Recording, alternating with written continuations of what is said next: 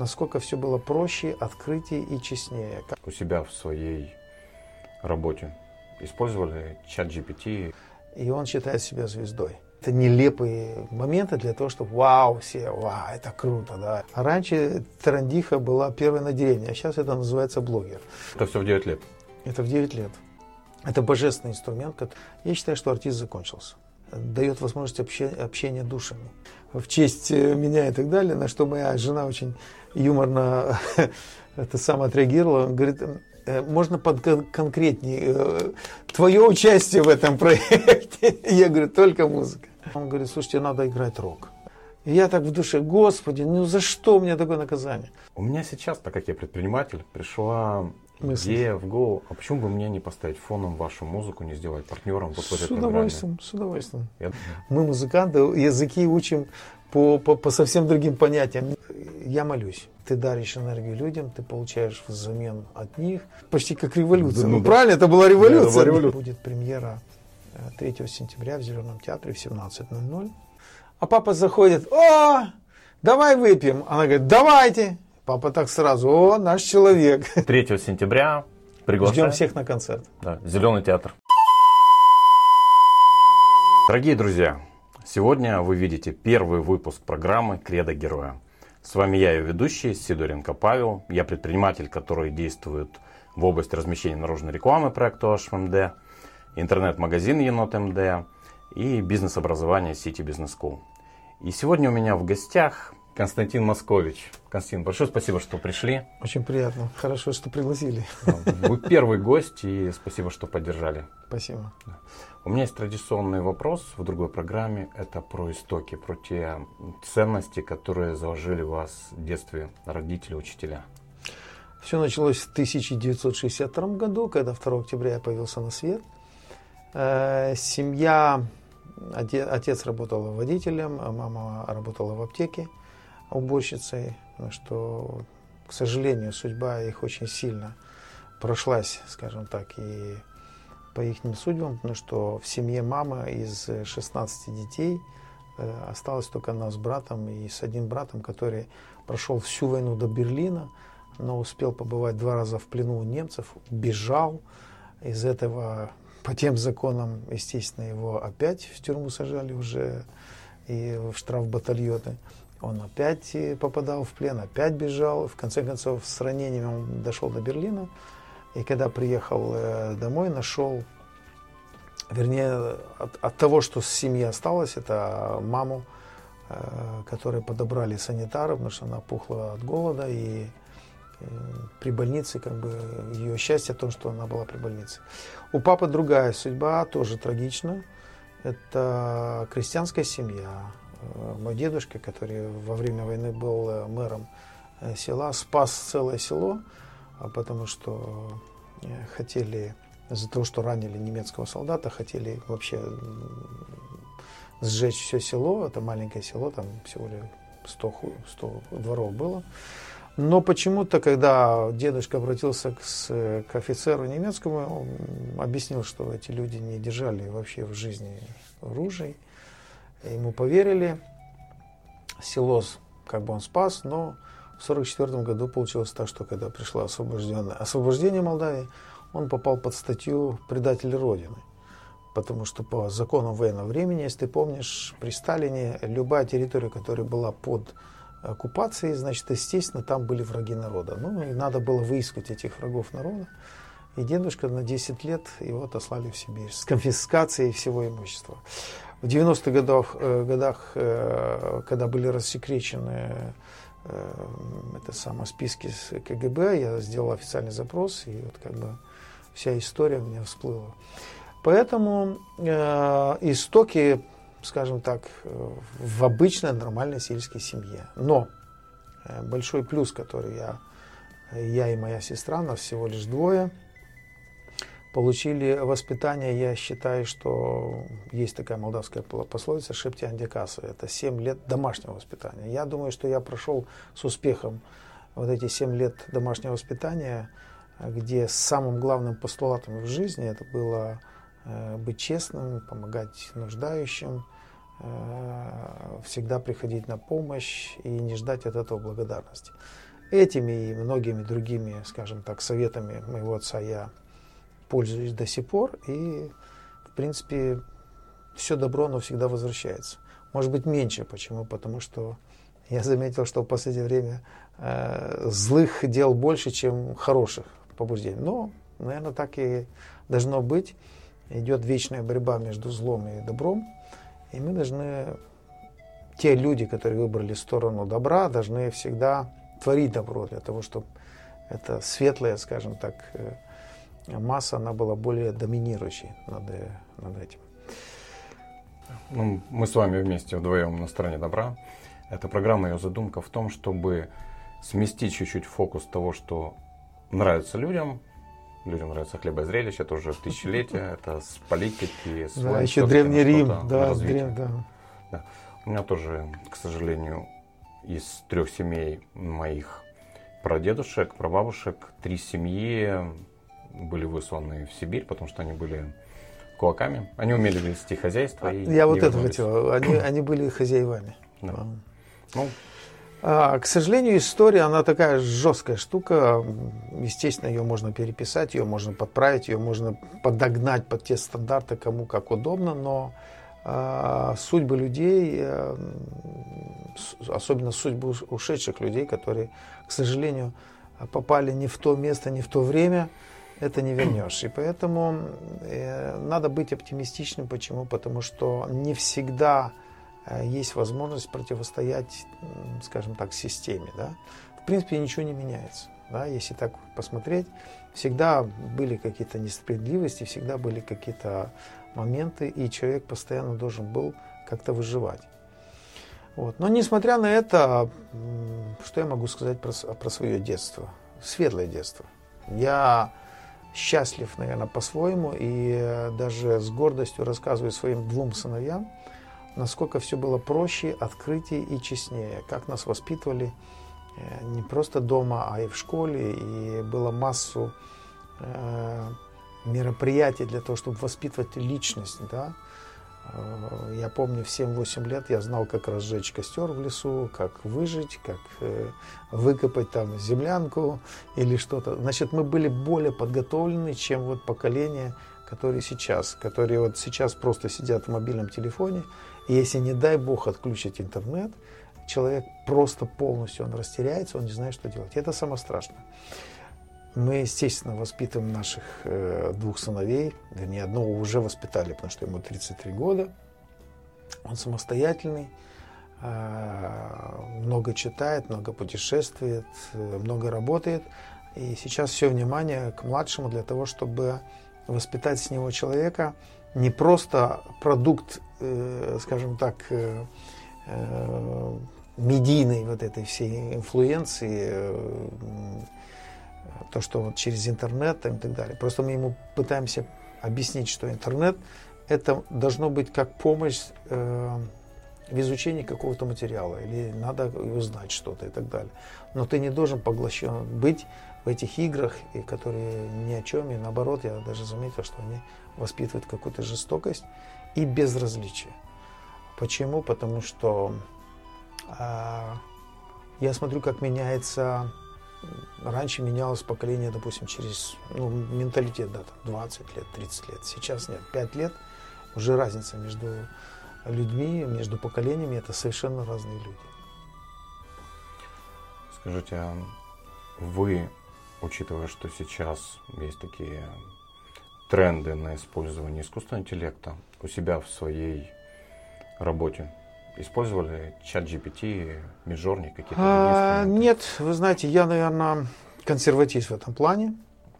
Я предпочитаю живое звучание, я предпочитаю э, как бы все мои концерты это обязательно должны быть живые люди с живыми живым исполнением. Э, к сожалению, очень много э, есть, э, э, ну, допустим, ну, молодые люди, да, вот, через ночь они просыпаются знаменитостями. Не в том плане, что они сделали какое-то важное открытие или какой-то записали песню, которую, ну, не знаю, слова доходят, музыка и так далее. Нет. Из-за того, что интеллект, интеллект за них поработал, и, допустим, э, приходят, скажем так, э, так называемые певцы, э, которые еле-еле записали, компьютер выровнял их голос, подставил какие-то эффекты. Он это все загрузил в, в интернет, проплатил, и у него куча там фолловеров, или как это модно сейчас называть, э, подписчиков, которые просмотрели, э, сделал себе фейковый миллион просмотров, и он считает себя звездой. С этим сталкиваешься постоянно. Почему? Потому что я заметил одну вещь многие, скажем так, из э, э, людей ну, старого воспитания, да, мы пытаемся э, быть в ногу со временем. Естественно, я себе открыл и Facebook, и Instagram. Недавно даже TikTok. Мой младший сын мне, мне открыл, правда, не знаю, как им пользоваться, и понял, что TikTok немножко не для меня, потому что в основном там надо показывать глупости или какие-то нелепые моменты для того, чтобы вау, все, вау, это круто, да, или, допустим, показывать некоторые, вот как я посмотрел, некоторые части тела, вот, девочки там и так далее. Ну, не знаю, мне кажется, это бессмысленно. Facebook для того, чтобы просто, и Instagram я э, создал больше для того, чтобы просто анонсировать какие-то культурные мероприятия, концерты, э, попытаться привлечь немножко и другую публику, потому что у меня очень внимательно слежу, э, кто ходит на мои концерты.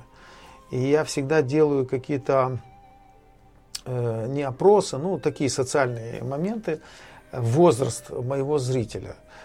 Для себя я отметил, что в принципе, ну, как бы молодежь, которая родилась с 1995 и выше, да, вот где-то я их потерял. Не всех, но вот часть какую-то хорошую потерял. Почему? Потому что а жанр музыки уже это не интересен, и вообще им это не интересно, но приятно другое, что случайно попав на концерт вот из этой категории, они говорят, вау, как это круто, ничего себе.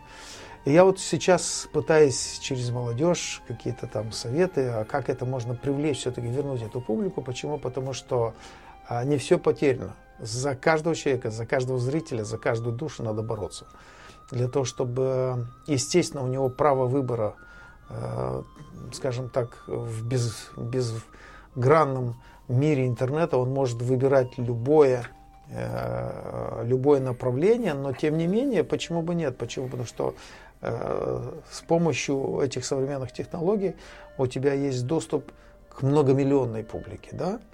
И здесь уже как на рыбалке, потому что я рыбак, вот закинул и ждешь, когда клюнет. А если клюнет, тогда, естественно, надо, надо уже полностью отдаться. Да. По поводу ТикТока после программы да. пообщаемся, поделюсь своим опытом, потому что я веду 8 социальных сетей Вау. каждый день по пару раз. Да. У меня несколько проектов, да, которые да. тоже нужно параллельных. параллельно вести. А, по поводу новых блогеров, ну, как бы эти новые боги для молодежи, которые появляются, это прикольно, но не всегда это про этику, это больше про хайп, потому что когда этот идет хайп в социальных сетях, там понятно, что каждый играет. Но недавно я видел на парковке Молдовы машину одного известного блогера, который парковался на местах для инвалида. Я понимаю, что на самом деле он не инвалид, ну разве что, может быть, ментально. И для меня это было про этику. Я такой подумал, блин, ну мальчик, ты точно не по понятиям. И как бы ну, таких людей надо наказывать. Или, по крайней мере, э, показывать обществу, кто он на самом деле. А про блогеров ты, я недавно буквально у меня Facebook сам за меня думает, ну это же интеллект, знаешь, и понимает мое направление и, наверное, выискивает специальные какие-то, вот вставляет. Буквально недавно появилась такая фотография из фильма там Баба Яга какая-то, говорит, а раньше Тарандиха была первой на деревне, а сейчас это называется блогер. Вот, по-видимому, да, потому что, э, ты знаешь, э, блогер блогеру рознь. Вот я вот слежу иногда так, э, смотрю, а, есть, ну, в моем понимании, есть нормальные, достойные люди, которые пытаются вести какой-то социальный диалог. Или, допустим, пытаются э, донести людям о какой-то несправедливости. Или пытаются донести молодежи некоторые правила правильного поведения в жизни. Да? Основная масса, к сожалению, так, наверное, поставлена, потому что она идет на ну, вот, э, убивание IQ, или как это называется, да, что человек не должен думать, да, да, да, да, просто нулевой плинтусовое какое-то мышление, и человек просто вот заводит. Я очень внимательно слежу, что смотрит мой младший сын. очень внимательно слежу. Во-первых, э, у нас очень жестко. У него доступ к компьютеру всего лишь один час в неделю. Ему 9 лет. Может быть, это несправедливо, но тем не менее... И телефон он тоже так подозреваю? А, да, естественно. Естественно. Несмотря, что у него есть телефон, но у него нету это самых. Хотя я просто поражаюсь у него. Как они откуда находят, но все-таки всегда не, ломают систему. Всегда, да, да, ломают систему и так далее. Это вы думаете, это что мне радует. Сейчас, а... Да, это мне радует. Не, но тем не менее, э, в любом случае, я приветствую, когда он смотрит какие-то научные, э, которые познавательные. Э, я приветствую, когда он играет в игры, допустим, там, не знаю, строение там городов там или какой-то там, ну, категорически запрещено смотреть э, эм, там, с войной связано, с насилием и так далее. Почему? Потому что я считаю, что если каждый родитель э, сможет уделить внимание детям, а, и, но ребенку надо всегда давать альтернативу. И вот альтернатива у него, чтобы ты понимала, это плавание, это футбол, это фортепиано, это гитара, это кикбоксинг. И вот представь, нагружен день так, что вот он приходит – и ему уже ничего не хочется, знаешь, вот надо почитать. А, и в последнее время мама его все-таки приучила читать книжки.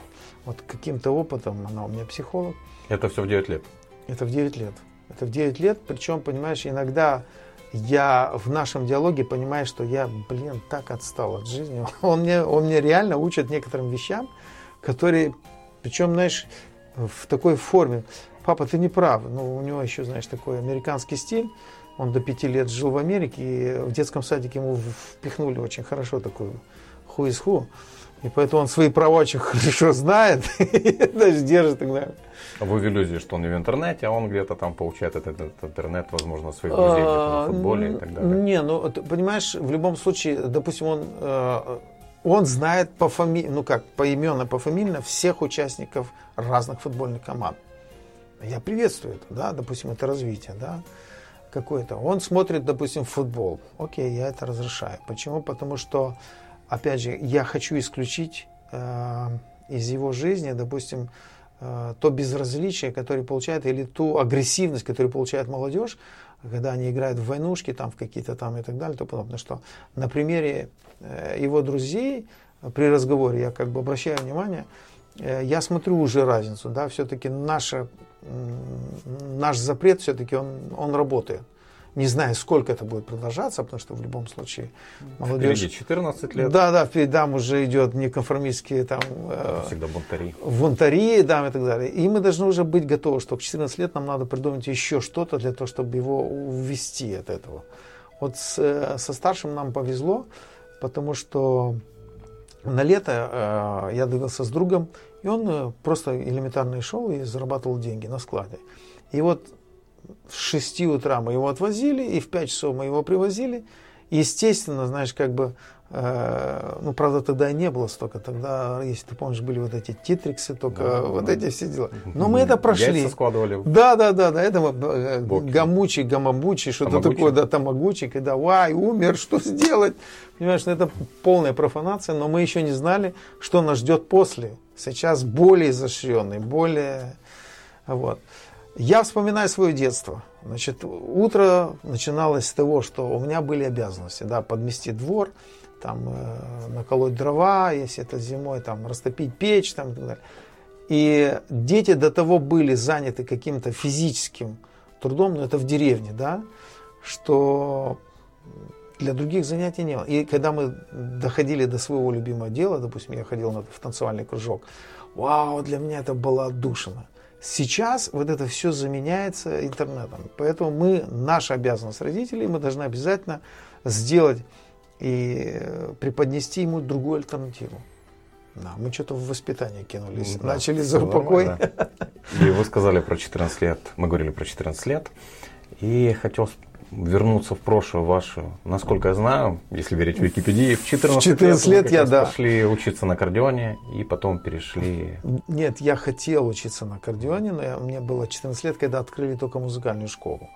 Я играл уже на, на аккордеоне, мне папа купил, но я не знал музыкальных нот и на слух уже зарабатывал первые деньги. Самоучка. И когда я пришел... А? Самоучка, то Самоучка, да.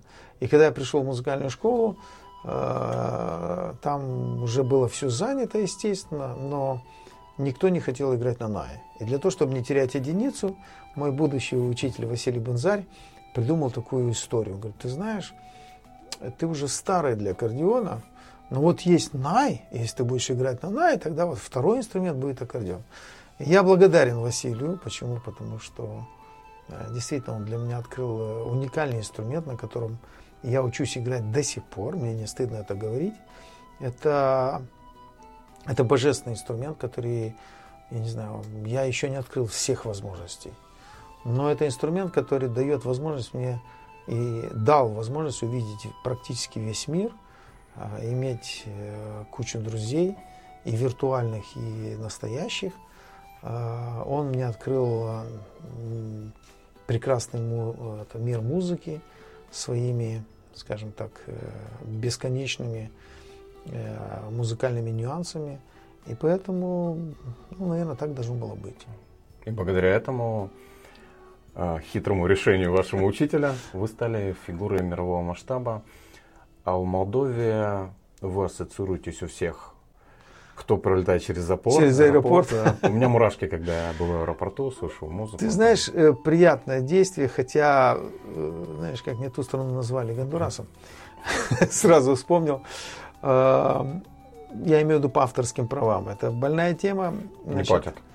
Не платят, и, и сколько лет я пытаюсь это все вот как-то поставить в узаконенные рамки, вот футболивание там и так далее и тому подобное. Единственное, что был очень Эм, как бы правильным во всех отношениях. Это человек, первый заказчик, это первый, ну, как бы, в то время, который был директором аэропорта, который пришел с этим предложением. Почему? Потому что он э, узнал, что несколько аэропортов в мире имеют персонализаль, персо, персональный гонг. Да? И вот он заказал этот гонг, а сделал 10 нарезок разных, и они почему-то выбрали этот. Э, но суть не в этом. В любом случае, скажем так, я много вещей без, бескорыстно, бесплатно делал ну, для государства. Не уверен, что государство вернет мне хотя бы половину из того, что я сделал. Это и бесплатные концерты, и продвижение имиджа, и туризма, и культуры за рубежом. Бог с ним. Я никогда не зациклился на этом. Э, ну, приятно, допустим, ты находишься где-то в аэропорту в Вене или в Америке, или где-то, и вдруг в аэропорту, в чужом аэропорту, ты слышишь гонг по телефону, и ты оборачиваешься, ты понимаешь, наши в городе, наши рядом. У многих, э, кто уехал за границу, этот гонг в телефоне, поэтому да, есть такое дело. Да, да, и благодаря этому гонгу Молдова тоже вошла в пятерку э, аэропортов мира с персонализированным, скажем так, звуковым сигналом. Я так понимаю, что вы, скорее всего, на авторских правах ничего не зарабатываете? Что... Совершенно нет. Э, совершенно. Почему? Потому что очень хитрая какая-то система, существует куча компаний, которые между собой ссорятся и так далее. В конце концов, они выигрыши, а авторы в минусе, потому что все ждут, ждут этого решения. Угу. Да, и поэтому я в 2015 году заключил э, с итальянской компанией по авторским правам, которые э, курирует все мои права по Европе, и один контракт с американской компанией, который они держат э, Канаду, э, Латинскую Америку и Америку как бы под контролем. Ну и какие-то, скажем так, крохи со всего мира, но регулярно и все четко все-таки получаю. В Молдавии нет. Да, очень жаль.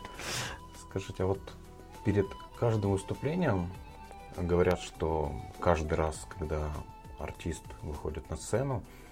Я перед каждой программой тоже мандражирую, я там внутри трясет. А, чувствуете ли вы что-то, или вы уже просто в потоке выходите на сцену? И... Нет, я считаю, что если нет э, этого, как ты говоришь, мандража, трепета, волнения, лучше сказать волнения, я считаю, что артист закончился.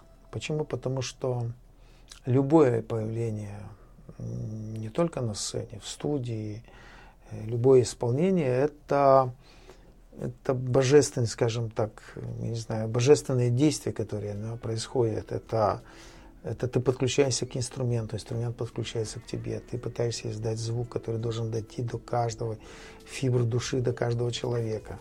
И очень, очень много есть моментов э, на уровне, скажем так, подсознания или на уровне мистики. Вот, допустим, достаточно в зале сидеть какие-то там отрицательным моментом, и через фибру ты это чувствуешь даже на сцене. Вот я, например, чувствую, вот есть, я чувствую людей, которые, ну, не искренние или пришли со всеми другими мыслями на концерт и вот как-то смотрят на тебя. А, конечно, со стороны, может, это как-то банально или ну, совершенно... Но я все-таки верю в эту в положительную энергетику и, и то, что музыка э, это божественный дар, который дает возможность общения, общения душами. Вот. Мне очень приятно, когда я вижу на концерте, и своей игрой я могу довести людей до слез, довести до состояния какого-то, я не знаю, глубокого, э, не знаю, вот фибры души так, так тронуть, какие-то воспоминания всколыхнуть или какую-то надежду дать и так далее. Были случаи уникальные. В 2006 году у меня была встреча с Папой Римским, ну и после того, как мы попили чай, он спросил, слушай, что мы можем сделать для бедных детей из Молдовы? Что была мысль э, у них там построить реабилитационный центр для детей. Я говорю, слушай, ну я музыкант, я могу играть. Он говорит, слушай, хорошая идея, давай подумаем. Так родилась идея, и через э, э, католическую организацию они организовали мне 68 концертов по всей Италии в самых больших церквях, в соборах.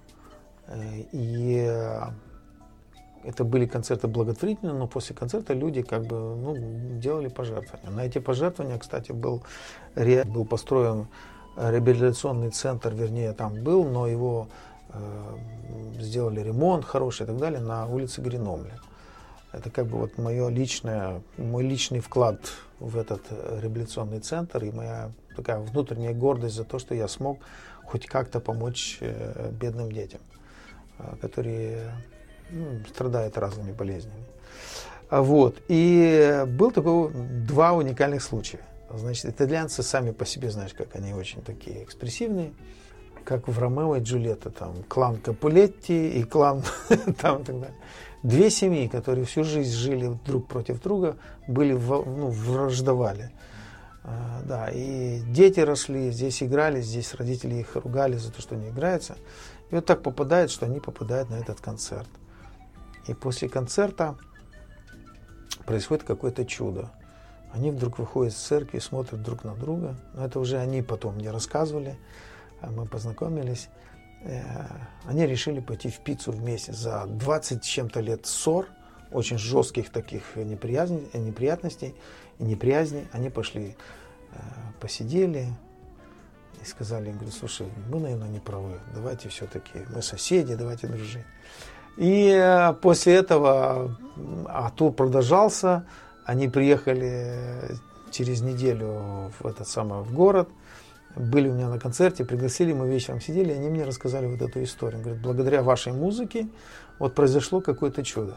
Но самое большое чудо было другое, которое значит, э, семья, молодая семья долгое время не могли иметь э, детей. Это вообще мистика. После концерта, значит, они пошли домой, значит, под впечатлением это самое. Через 9 месяцев я получаю письмо в Кишинев о том, что они благодарят э, за, за тот незабываемый вечер, что вот произошло чудо и так далее. Короче, у них родился мальчик, и они просят разрешения дать ему имя Константин в честь э, меня и так далее, на что моя жена очень юморно это сам отреагировала. Говорит, «Э, можно под конкретнее, э, твое участие в этом проекте. Я говорю, только музыка. Я к чему говорю? О том, что действительно музыка, она творит чудеса, она лечит души, она воспитывает людей. Причем, если посмотреть мою музыкальную биографию, мне никогда не нравилось быть только в одном жанре. Я постоянно искал, я экспериментировал и до сих пор экспериментирую. Разные музыкальные жанры, разные направления. Но вот последнее, вот сейчас, скажем так, э, сделал э, рок-проект на Нае. Причем я воспитывался на этой музыке, на Deep Purple, на Metallica, на Scorpions. Но как-то вот, не знаю, я в мыслях не мог себе представить, что это можно сыграть на Нае. причем классику рока, известной композиции, Queen, э, вдруг сыграть на Нае. Должно было пройти много лет, чтобы в 2013 году один продюсер, Андреас Платоновос, а, который пригласил меня, кстати, играть э, он говорит, звонит, говорит, слушай, маленький концертик, всего лишь 100 тысяч зрителей в Таллине. Э, будешь играть перед Элтоном Джоном, а потом после, Элтон, после тебя Элтон Джон выйдет. Я говорю, вау, ничего себе. И после того, как он э, увидел реакцию публики, он говорит, слушайте, надо играть рок. Это был 13 год, 2013 год. Прошло 10 лет, я это все, у меня перемалывалось, перемалывалось, чтобы на свой юбилей – это самое, в прошлом году на свое 60-летие я решил сыграть всего лишь 5 песен. Я когда увидел реакцию зала, я говорю, вау, слушай, наверное, пора уже. И вот э, финалом всей этой истории было 18 июня большой концерт в Зеленом театре. И можете представить ситуацию. На третьей песне, на металлике, вдруг начинается ливень. Не просто ливень, а просто вот как причем туча, дождь. да, просто туча остановилась, вокруг солнца и ни капли, а вот зеленый театр, 6, 6200 человек, которые были там, просто их заливает. И я так в душе, Господи, ну за что мне такое наказание? А моя супруга говорит, наоборот, тебе Господь показал, насколько тебя люби, люди любят. Никто не ушел, практически никто там, может быть, с детьми там, или люди пожилого возраста, потому что было мокро. Но все остались, и этот, от, эта атмосфера, которая была на этом концерте, дала большую надежду о том, что я должен продолжить этот проект. И вот следующий год обязательно я его повторю, уже другие произведения. И э, ну, было здорово. Тем более это все снималось, и эта атмосфера чувствовалась, и, и люди, которые, которые, как и я, и в зале было не просто люди моего возраста, но я видел очень много молодежи. И я очень радовался. Почему? Потому что, слушай, вот смотри, поменял немножко жанр, и уже можно молодежь привлечь к твоему творчеству, чтобы они были подключены к тебе. Вот. И, и а про антологии э, разных э, музыки разных народностей, это вообще тоже целая отдельная такая строка музыкальная. Почему? Потому что благодаря Э, исполнению музыки других народов ты открываешь совершенно другой мир. Во-первых, культурный мир. Да?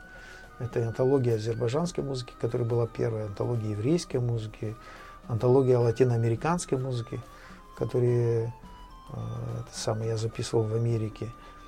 Вот сейчас в сентябре будет, в октябре будет презентация антологии турецкой музыки. Э, значит, в любом случае ты соприкасаешься с совсем другой культурой. И моя задача, я никогда не переиграю или никогда не сыграю лучше, чем, допустим, э, азербайджанец, который чувствует свою музыку и так далее. Но я пытаюсь, значит, соединить две культуры. Э, культуру молдавского ная и культуру той страны. Вот, вот, пока что получается. Ну, это дар Божий. Да, да. На самом деле... Надо любить это. Надо любить. На самом деле уже доказано учеными, что музыка настраивает мозг на правильный лад, излечивает. В вашем случае еще помогает, помогает получить да. результат в виде ребенка. Да. У меня в другой программе моей «Бизнес-герой нашего времени» когда я искал, я решил, что это будет только классика, и у меня там идет Паганини. И когда люди Прекрасно. Слушают, они сами не понимают о том, что э, эта программа еще им помогает настроить правильно их мозг. Когда смотрят, я получаю позитивные отзывы. У меня сейчас, так как я предприниматель, пришла Мысли. идея в голову, а почему бы мне не поставить фоном вашу музыку, не сделать партнером вот в этой с удовольствием, программе? С удовольствием. Я думаю, вы знаете, будет... вы сможете из 16 альбомов, которые на сегодняшний день э, уже изданы, да, вы можете найти любого, э, любого плана музыку, которая устроит. Это музыка, есть и музыка релакс, это есть музыка и классика, это есть и народные какие-то это самые рок. элементы. Есть рок сейчас, да, да есть рок. Причем рок не... Вы знаете, э, первый, первый тур, первый концерт за рубежом, который был 7 апреля, это он был в Риге. Это было такое испытание для нас, потому что продюсер говорит, так, все.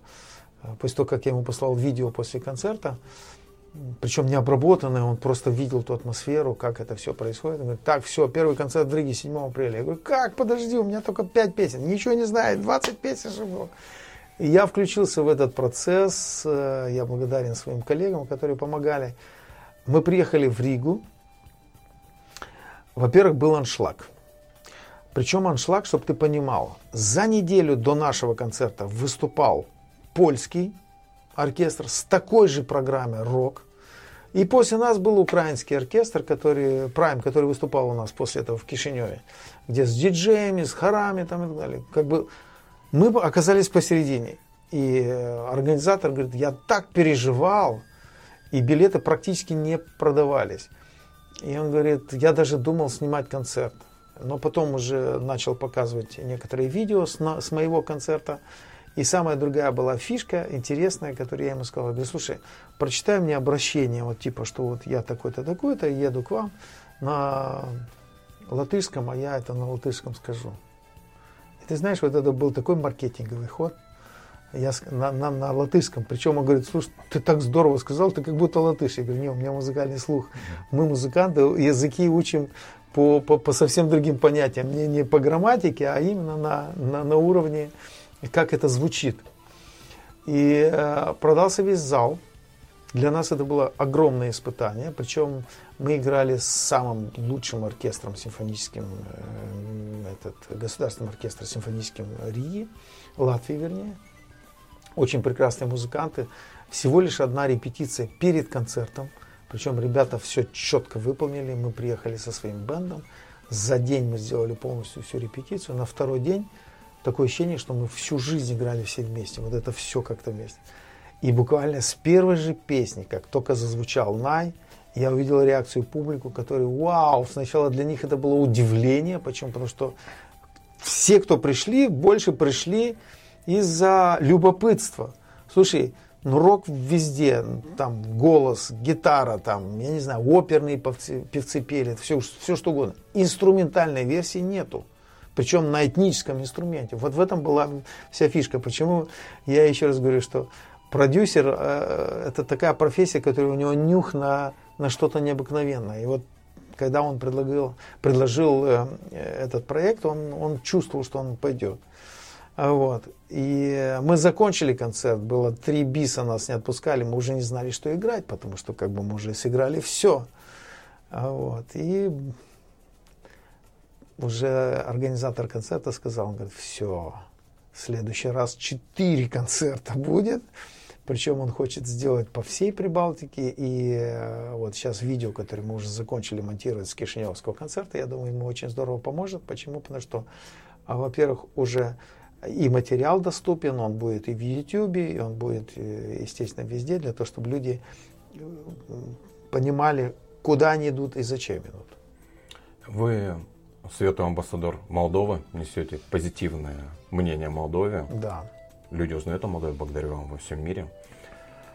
Скажите, когда вы выходите на сцену в этот момент, перед тем, как вы будете выступать, если как метафору, кем вы себя чувствуете?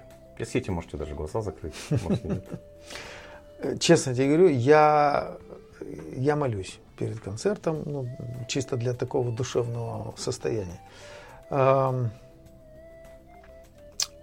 любое живое выступление это, не знаю, это какое-то это состояние такого шока, который оно проходит буквально после первых же аккордов. Ты вышел, ты установил эту невидимую связь с публикой, и вот пошел процесс. Пошел процесс, э, пошел такая магия пошла.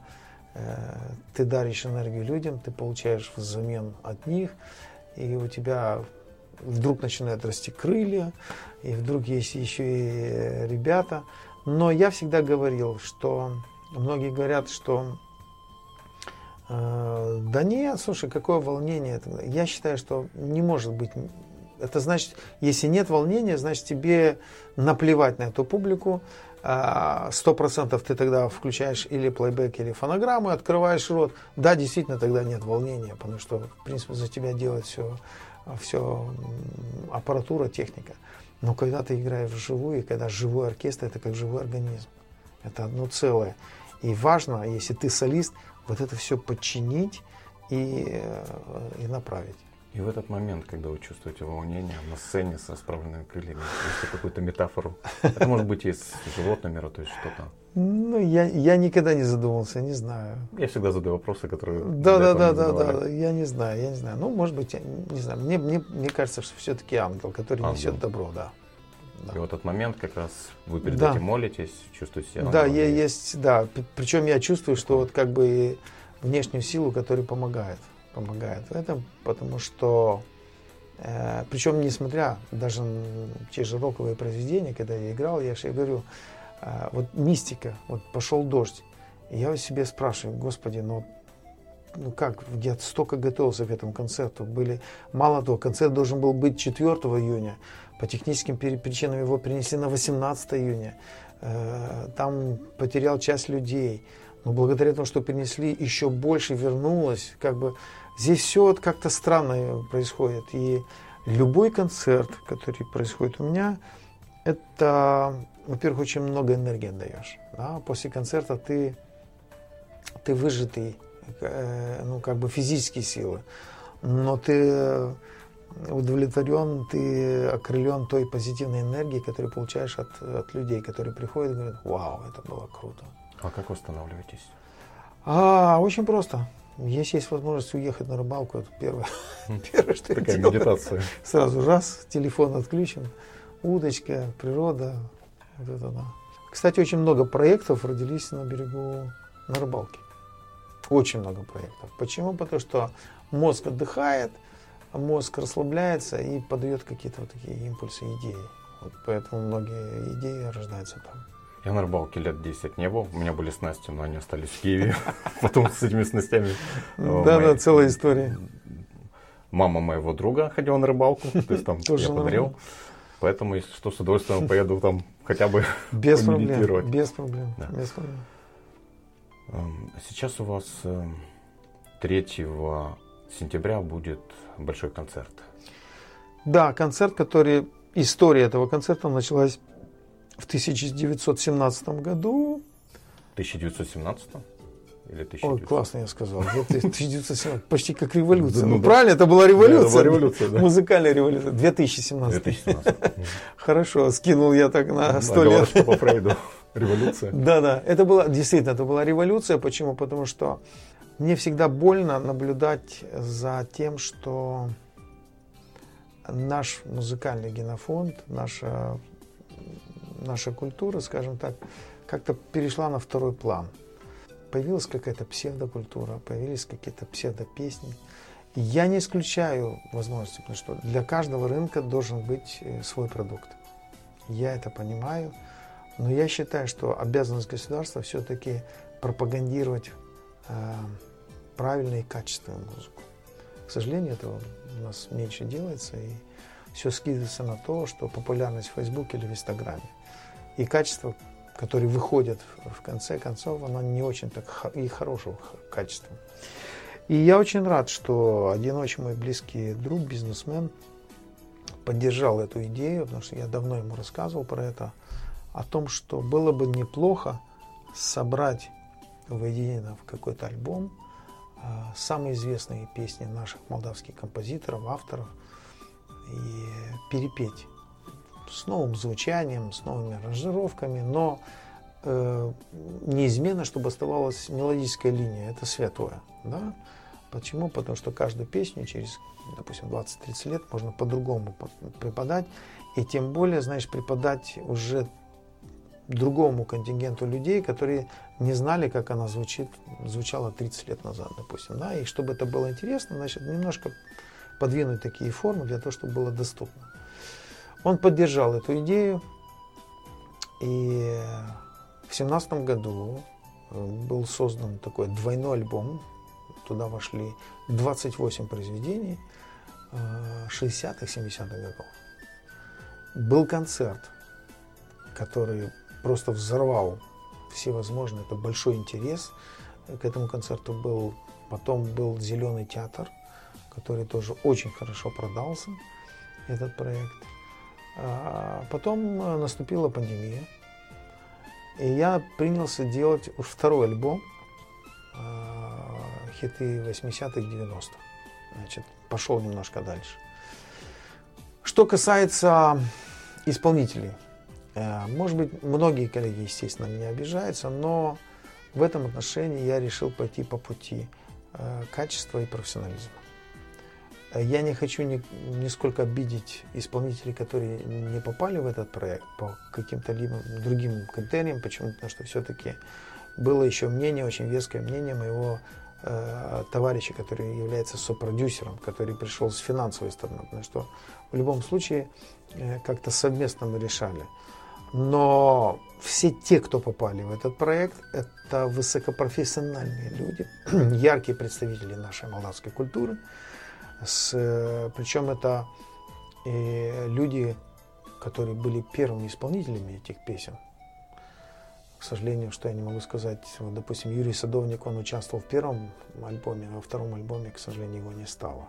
Но я счастлив, что мы все-таки успели дописать его, записать в, первом альбоме, и вот память о нем останется, э, так как он, э, песня Драговатей, это его песня, которая и он, и первый исполнитель.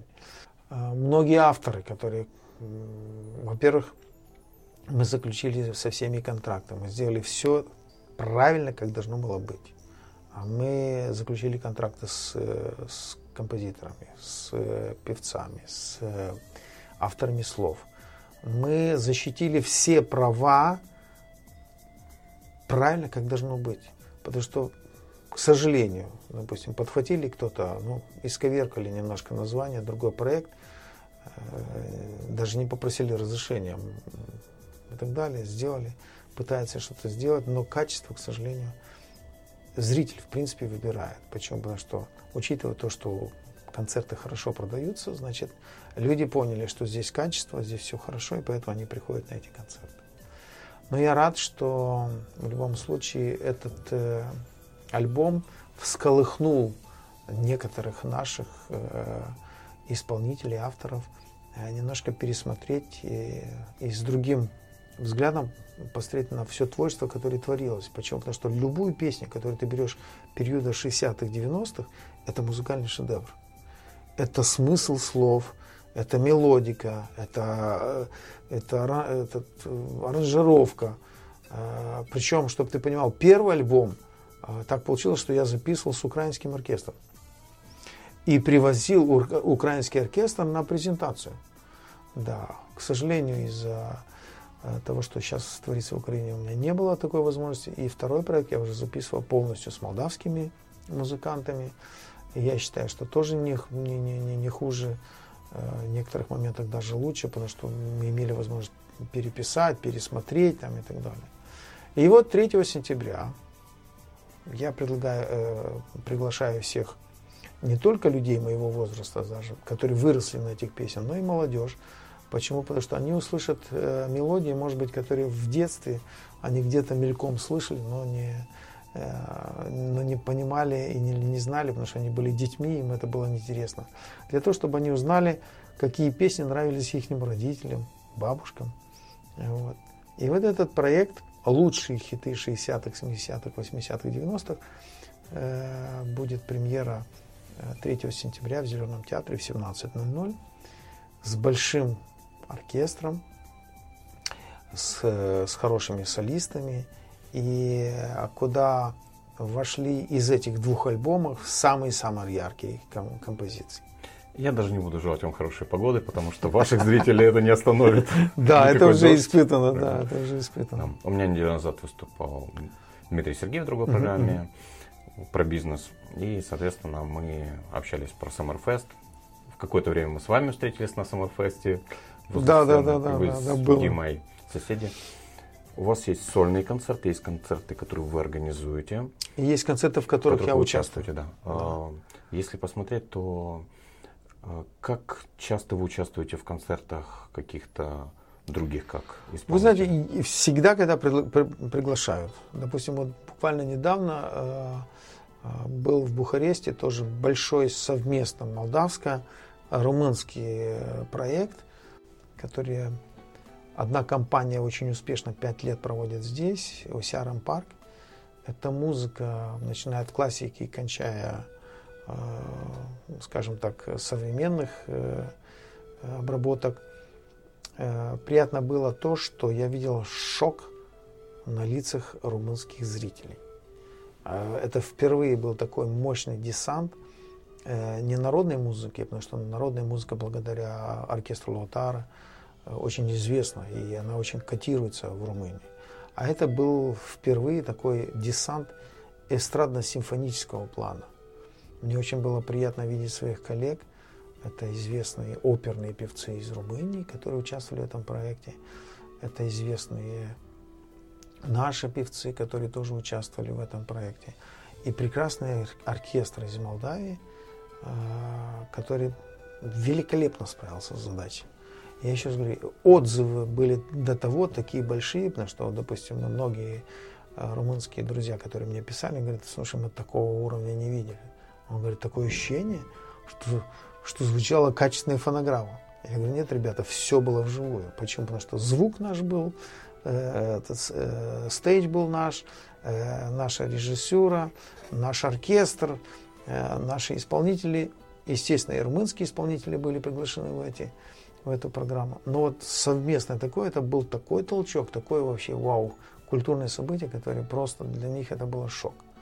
А я еще раз говорю, у нас мощный козырь это народная музыка, но тем не менее у нас еще есть и, э, скажем так, эстрадная музыка, которая у нас она довольно-таки распространена.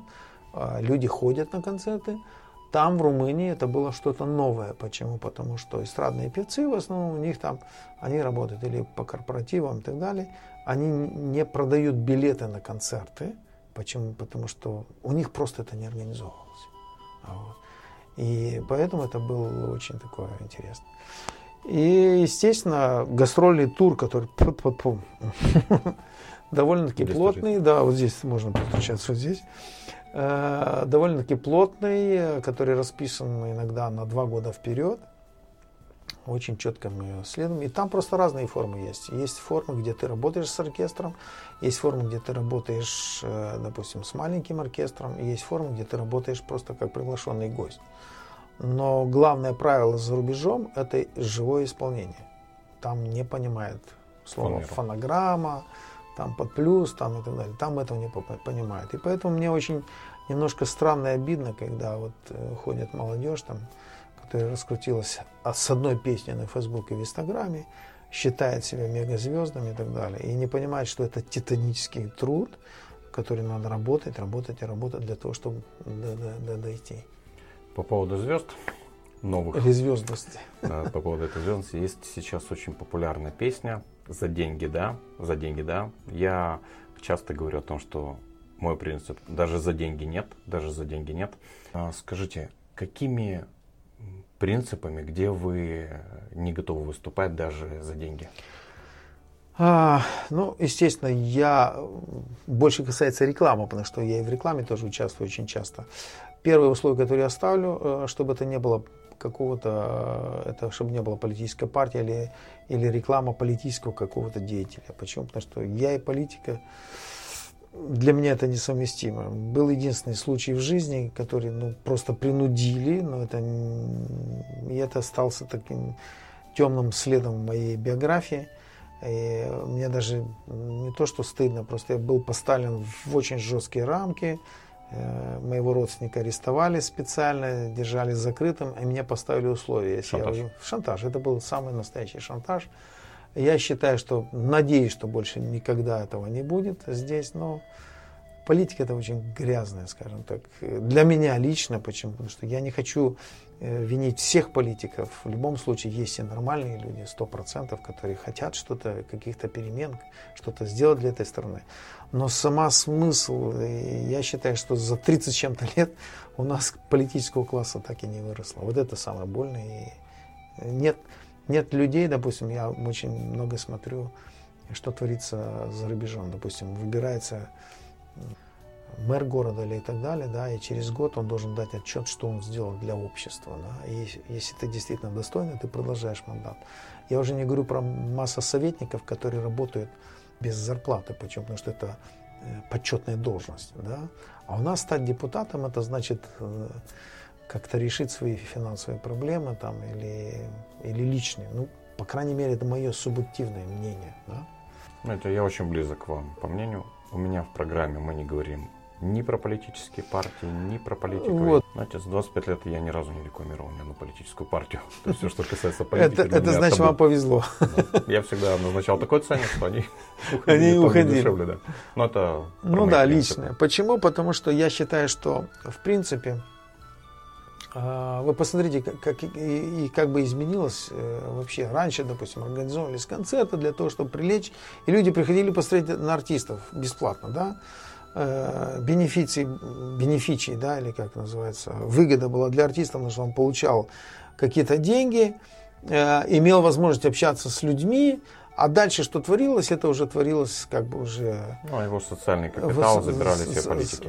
Да, сейчас очень сильно изменилось. Сейчас на первый план вышло э, политическое шоу, Э, если посмотреть, они сейчас больше собирают просмотров, чем, допустим, выступление какого-то артиста или какое-то действие какого-то сообщества направлено, допустим, на защиту тех же животных или, или помощь какому-то человеку, который пострадал.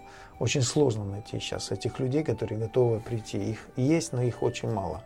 Зато баталии политические, кто кого там и так далее, так. с подставами, это сейчас очень модно. К сожалению, фокус на политике нас только опускает ниже и закрывает перспективу ниже какого-то духовного роста и финансово в том числе для всех, для государства и людей. Скажите, эм, хотел бы задать еще личный вопрос. Я читал о том, что вы тогда как раз были, по-моему, играли в эм, ансамбле, угу. и ваша супруга, ведущий солист Жок. Вполне возможно, что на этот вопрос отвечали сотни раз, но для меня это закрыто. Хотел узнать, как вы познакомились, увидели, присмотрели, когда а, на сцене? Вы знаете, нет, нет, нет. Значит, я тогда работал э, в ансамбле, э, в ансамбле «Легенда», а супруга была, э, этот самый, танцевала в «Жоке».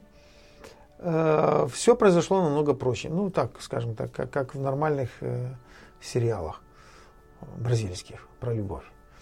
Значит, я приехал с очередных гастролей, причем гастроли были такие сложные.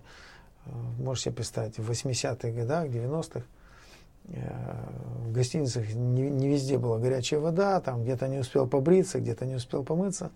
И вот ты приезжаешь после таких гастролей э, в общежитие, естественно, я жил один. Куда пойдешь? К своим друзьям, которые была супружеская пара, они танцевали в жоке, и я знал, что там можно покушать что-то быстренько на шару с дороги. Я прихожу, а у них там гулька такая конкретная, гулька. И, значит, э, первое, что бросилось мне в глаза из всей массы, которая там была, э, девушка с таким очень умным взглядом, с аппетитными формами. Вот. Ну, естественно, я так начал узнавать а кто, что. А в Жоке очень жестко там было. Они, э, супружеские пары в основном э, были жоковские. Да, вот если она танцует в Жоке, он танцует в Жоке. Знаешь, как в еврейской семье, других не пускали. Э, я решил, нет, я это поменяю. Но не получалось. Почему? Потому что у меня очень много гастролей было, у нее было гастроли. И два года я благодаря этому моему другу, потому что супруга его категорически отказалась помогать в этом деле, потому что она была такая сторонником э, внутренних крепких браков, тем более у нее был там парень, который тоже танцевал в жоке. И здесь получается, вот я как бы, я вроде их не друг, но здесь вот я пытаюсь нарушить их гармонию. И я два года перес, этот, э, приветы пересылал там и туда-сюда. И как-то случайно под Новый год большой концерт в Национальном дворце – и из-за того, что было очень много артистов, э, попались мы в одной гримерке. Сначала группа «Легенда», и мы должны были уже освободить гримерку, и должны были зайти девочки из ЖОКа. Э, я когда ее увидел, вот, привет, я вот там, да, говорит, да, передавали. Очень так скромно, с расстоянием, с достом, тем более ЖОК, ты понимаешь, это же было вау. Вот так смотрели на них. А вот, и все это наше действие любви на расстоянии продолжалось два года. Практически никаких ухаживаний не было. И э, я ее пригласил на Новый год э, встретить вместе. Мы были у друзей. Все очень чинно, значит, и очень консервативно, как я вспоминаю это все дело. А потом э, летом я ее пригласил, мы поехали на море, но, естественно, с ее же друзьями, которые были в Жоке. Я уже тогда понял, что она прекратила всякие отношения с этим жоковским хлопцем. Я так понял, что для меня открыта дорога. Вот. Но опять же, у нас не было времени на ухаживание. Практически два года, если сложить вместе, когда мы были, это может быть три или четыре дня всего лишь, да. Но, не знаю, вот какие-то отношения вот такие сложились на уровне, э, я не знаю, энергетическом там плане или так далее. И в 1988 году я уезжаю в Японию на гастроли. Там случается трагедия, загорает корабль, очень много людей погибло, я остался жив, как и вся наша команда из Молдавии, слава богу. И когда нам предоставили возможность звонить, ну прямо телефоны привезли, вот тогда впервые я видел еще мобильные телефоны, у нас еще не было. Первому, кому я позвонил, не родителям, а позвонил ей. Позвонил ей на домашний телефон, она ответила, она волновалась, потому что уже все каналы показывали Советского Союза, тогда это Советский Союз еще был, о том, что вот трагедия, много, она переживала. Я это прочувствовал, мне это так как-то задело. И я ей единственное, что сказал, попросил, чтобы она позвонила моим родителям, они уже были знакомы. Это отдельная история. Я тебе сейчас расскажу, как я знакомился с родителями. Это только у меня в моем стиле. Вот. И я, когда я приехал, я ей сделал предложение, тут же сделал э, предложение, сказал, э, я тебе даю время подумать, но ненадолго. Да, потому что я уже понял, что 26 лет мне, и мама с папой меня уже, когда женишься, все, все женились, все детей там имеют, там, и так далее. Я уже был старый. Когда рано женились? 21, 22, 20? Да, да, 18 девочки и так далее. Но, в принципе, так, так совпало, что, в принципе, она, когда мы начали встречаться, она еще была несовершеннолетней, поэтому э, я все законно, значит, в рамках выдержал все это. И, и 17 сентября мы расписались. Это вот в мае было, я был в Японии, май, июнь, июль, август, вот три месяца она думала, и в сентябре мы расписались. Вот. А как я познакомил их с родителями, это уникальный случай. Значит, э, Жок уехал на гастроли, но у нее были проблемы с ногой, и она осталась дома. Ее оставили дома, чтобы подлечилась и так далее. Я ей говорю, слушай, вот так и так, давай поехали ко мне в деревню. Э, но я поеду раньше, подготовлю родителей, а вот я купил тебе билет на последний рейс, я как чувствовал, для того, чтобы она не смогла уехать. И вот приезжаешь, это говорю. Я уехал в пятницу, она должна была приехать в субботу вечером. Я уехал в пятницу, и папа говорит, так, все, едем в деревню к бабушке, надо срочно там что-то в огороде и так далее. Я говорю, папа, у меня завтра девушка. Но для папы это было нормально. Почему? Потому что у меня куча девочек я привозил домой – Тогда это было модно, знакомить с родителями. Ну, только просто знакомить. У меня с ними не получалось, а с, с, с папой они все дружили. Ну, такой у меня папа был такой веселый. И он так к этому отнесся скептически, типа, ну, очередная, знаешь, ну, ну ладно, хорошо, ну, встретим, встретим. Мы поехали, мы работали, и папа встретился с друзьями. Естественно, так дал что как уехать, понимаешь, как? Я говорю, давай я сяду за руль. Да не, мы никогда ночью не поедем. Я говорю, папа, у меня девушка приезжает, маме позвони. Мобильных нет, ничего нет. Я в сельсовете еле-еле нашел, это в другом селе было. Телефон, позвонил маме, мама, пожалуйста, в 8 часов вечера, уже темно, пойди на остановке, будет такая-то девушка, встретью. Хорошо. Мама едет к... Мама вышла раньше, действительно вышла раньше, но пошла к папиной сестре рядом, жила-то. И там они да, и там они выпили наливочки. Расслабились. И где-то в полдевятого мама спрашивает, подожди, я должна какую-то невесту там встретить. И они приходят вдвоем с папиной сестрой на остановку. Моя бедная Валюша сидит такая перепуганная, ночь, чужое село. Причем она была настроена уехать, но куда уехать? Она уже планы себе наши рассказывала, уже думала планы, попроситься кому-то на ночлег. Не можете представить, ни мобильных, ничего. Они говорят, ты, Валюшка, да, ну все, пошли ко И они пришли, она злая такая. Пришли домой, Валя выпила стаканчик вина, это уже потом она рассказывала, говорит, ничего, я тебе приеду, это все, это последний раз. Она говорит, я не мог спать, я уже не знаю, что утром уже Э, папа говорит, ладно, садись и поехали. Типа, я приезжаю, захожу, вижу в глазах ее столько, да, любви. в любви. А папа заходит, о, давай выпьем. Она говорит, давайте. Папа так сразу, о, наш человек. И ты знаешь, они действительно, у них была очень особая связь, у него была такая любовь. Самый, когда приезжали, самый лучший кусочек Валюши и так далее. И уже когда я уезжал, он мне так напоследок, по-моему, это твоя. Вот он так прочувствовал и так далее. И вот так оно получилось. И вот мы уже, считай, 30 с лишним лет вместе. Ну, здорово. Очень да. такая необычная Необычная, да, да, да, да. Потому что я со своей супругой познакомился, мы соседи в домах напротив. Ничего себе. У нее была собака Доберман, у меня Ротвейлер, мы гуляли. Ну, как-то я уже узнал телефон, позвонил, потом пригласила на свидание. Я работал в центре и пригласил угу. свидание. Первое свидание было в Макдональдсе. Слушай, очень престижное место для знакомства, кстати. Да. Это было очень модно. Да, это был 98 год. Ну, ты что, это же... И я пришел, стою на остановке, жду ее. Часа полтора. Нет. Я ждал. Нету. Ну, я думаю, вдруг там. Потом она приезжает. А оказалось, что день ей позвонили с работы, она была в отпуске, нужно было, ей сказали, Слушай, приезжай за зарплатой. Соответственно, приоритет был в зарплате. А на обратной дороге с телецентра она решила проверить, вдруг еще стоит. И тут я стою. Мы пошли, пообщались, и как-то так уже. Ну, Две дочки. Да, да, ну, слава богу. Да. да, хороший результат. Вы по поводу в своем бизнесе, вы очень творческий человек. А Константин Москович как бизнес – вы сами ведете все? Либо у вас есть продюсер, либо супруга, партнер. Кто занимается вот этой финансовой частью? Вы знаете, э, были попытки в начале, было очень модно, вот у тебя директором и так далее, да.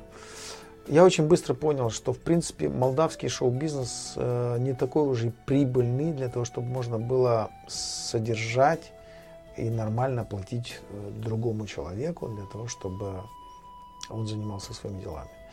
И как-то по натуре так получилось, что я был воспитан так, чтобы проверять процесс от начала до конца. Я тогда был уверен. Да? Были попытки, допустим, пригласить режиссера на какой-то концерт.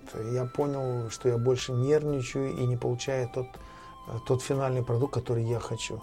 И как-то все так сложилось, что, в принципе, всю свою карьеру или все, э, весь бизнес, скажем так, э, что касается в моем понимании, у нас семейный.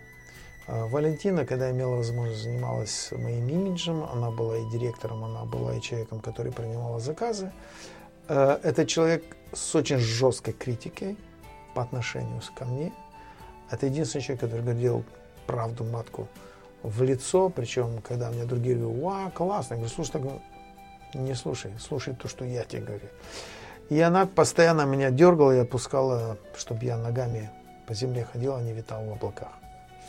И я считаю, что большая часть успеха бренда Константин Москович именно ей э, принадлежит, потому что это человек, который всегда в тени, но он всегда ну, дельные советы там. И... А по большому счету, скажем так, э, ну, не знаю, опять же я тебе говорю, я не вижу, что здесь такой большой размах в молдавском шоу-бизнесе, где можешь содержать целую команду. Во-первых, это ответственность. Во-вторых, это зарплаты, которые ты должен платить людям. А из чего платить? Из тех мизерных гонораров, которые мы здесь получаем? Не вижу. За рубежом, да, у меня есть э, продюсер, есть директор, с которым у меня контракты, причем есть территориальные. Допустим, в Германии это один директор, э, в Турции, другой там э, в разных регионах. Или есть масса людей, которые просто звонят, э, это как называется, entertainment, да, допустим, звонят и говорят, вы знаете, вот есть работа такая-то, такая-то, это стоит столько, вас устраивает или не устраивает? И, в принципе, в данном случае я не вижу смысла э, ну, как содержания. Конечно, это было бы намного проще и лучше, и тогда больше бы Э, времени оставалось на творчество для того, чтобы сконцентрироваться. Но, не знаю, по крайней мере, вот у меня был фестиваль «Песни мира», четыре года мы его вели, пока было нормальное, скажем, окружение в политической элите, и поддерживали культуру. э, этот фестиваль был семейный. Это старший сын работал, этого младший, э, младший, э, не младший, а мои младшие племянницы и жена, они переводчиками были, потому что очень много иностранцев, но тем не менее, ну, мы справлялись. Скажите, а вы упомянули про молдавский шоу-бизнес. Вот этот социум, насколько он дружелюбный, либо конкурентоспособный? Просто вот у меня, я в рекламном рынке uh-huh, уже 25 лет, и у нас такой рынок акули, а иногда пираний. Да, а. который, ну, то же самое, вы знаете, ничем не отличается. А, а знаете, подружит?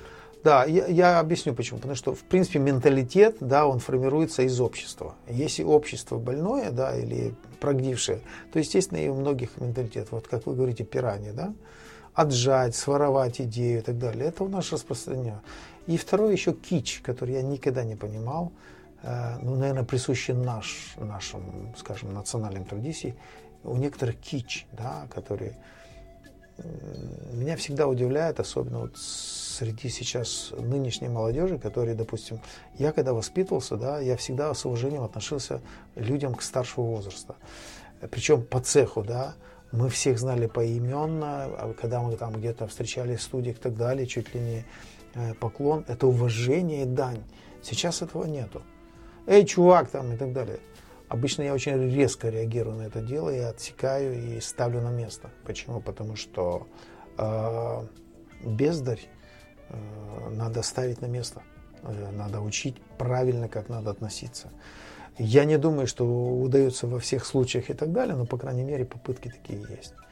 Вот. И плюс самое страшное, что очень сильно в, в последнее время все э, политизировалось самое больное, скажем так, момент о том, что появились наши и остальные. Причем наши это временно, да, пока, допустим, какая-то партия рулит там и так далее. Никогда такого не было в Молдове. Были разные партии, были разные э, течения.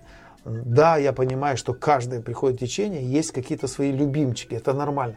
Но никогда не понижали или, допустим, не, не, не травили других было какое-то такое нормальное сообщество, каждый искал свою Сейчас что творится? К сожалению, ну, вот есть какая-то определенная кучка людей. Я не хочу говорить о их э, качествах э, как музыкантов и так далее. Для меня все одинаковые, хорошие. Да? Почему хорошие? Потому что каждый имеет своего зрителя. И мое кредо, каждый должен нести свой крест. Да? Я никогда не смотрю в карман другого артиста или так далее, что вот то там и так далее. Молодец, значит, надо стремиться к этому. Что, к сожалению, не скажешь по отношению ко мне. И сколько разговоров, и о том, а что это, это, то, что он играет, а что играет. Ребята, я за 40 лет своей творческой деятельности объездил хорошую половину мира, и мне посчастливилось работать в самых престижных залах. И общаться с очень прекрасными людьми, вот такими топовыми. Благодаря тому, я считаю, своему труду, вот и все. Ну, по поводу негативных разговоров за спиной, есть старая добрая пословица восточная. Собаки лают, караван идет. Да, а есть еще и китайская. Э, я всегда дождусь на берегу реки, который так течение, да, как, мимо, как мимо пропадает да, труп моего врага. Это тоже моя любимая поговорка. Ну вот видишь, э, есть многие философские моменты, которые, наверное, с возрастом они приходят. А раньше я как-то реагировал на это ну, по молодости, там, ну почему такая несправедливость? А теперь понял, что зачем мне тратить энергию на этих людей, когда я могу потратить энергию на позитив, на, на созидание. Да? И э, есть очень, очень хорошее правило. Здесь закрывается дверь, обязательно откроется дверь в другом месте. И по жизни мне постоянно вот, Всевышний давал такие уроки. Да, допустим, несправедливости здесь открываются другие там и поэтому комфортность очень, очень важна. Мне очень нравится самурайская философия. У меня мой личный бренд бизнес-самурай. Но это не про чудака ну, да, да. с котами Именно с кимоно. Это про этику, про, про принципы. Этики, и, да. Да, и как раз уважение это одна из таких фундаментальных истин самурайской философии. На Востоке вообще считается, что когда ты встречаешься с незнакомцем, нужно дать ему максимум уважения, как будто это самый уважаемый человек, который ты встречаешь. Потому что если не так, ты всегда можешь забрать свое уважение. Сто процентов. И человек же говорит, думает из себя. То есть те слова, которые он говорит про других, это фактически очень часто бывает уваж... описание его описание, внутренней да. сути. Да. Окей, Константин, Я вас благодарю. Это было очень такое... Это были божественные ответы. Я узнал те, то, что не Ты даже половины не знал. Я... я тебе говорю, нам надо несколько серий, я, если я, хочешь. Я, мы с ним, я вас приглашу к себе формат уже бизнес-интервью, там мы пообщаемся уже там и про бизнес, и про деньги, Хорошо. и про ценности в том числе. И учитывая, что уже это первое интервью состоялось, там будет легче. Благодарю. Спасибо, Спасибо большое. вам за Друзья. приглашение. И 3 сентября приглашаем. Ждем всех на концерт. Да, Зеленый театр.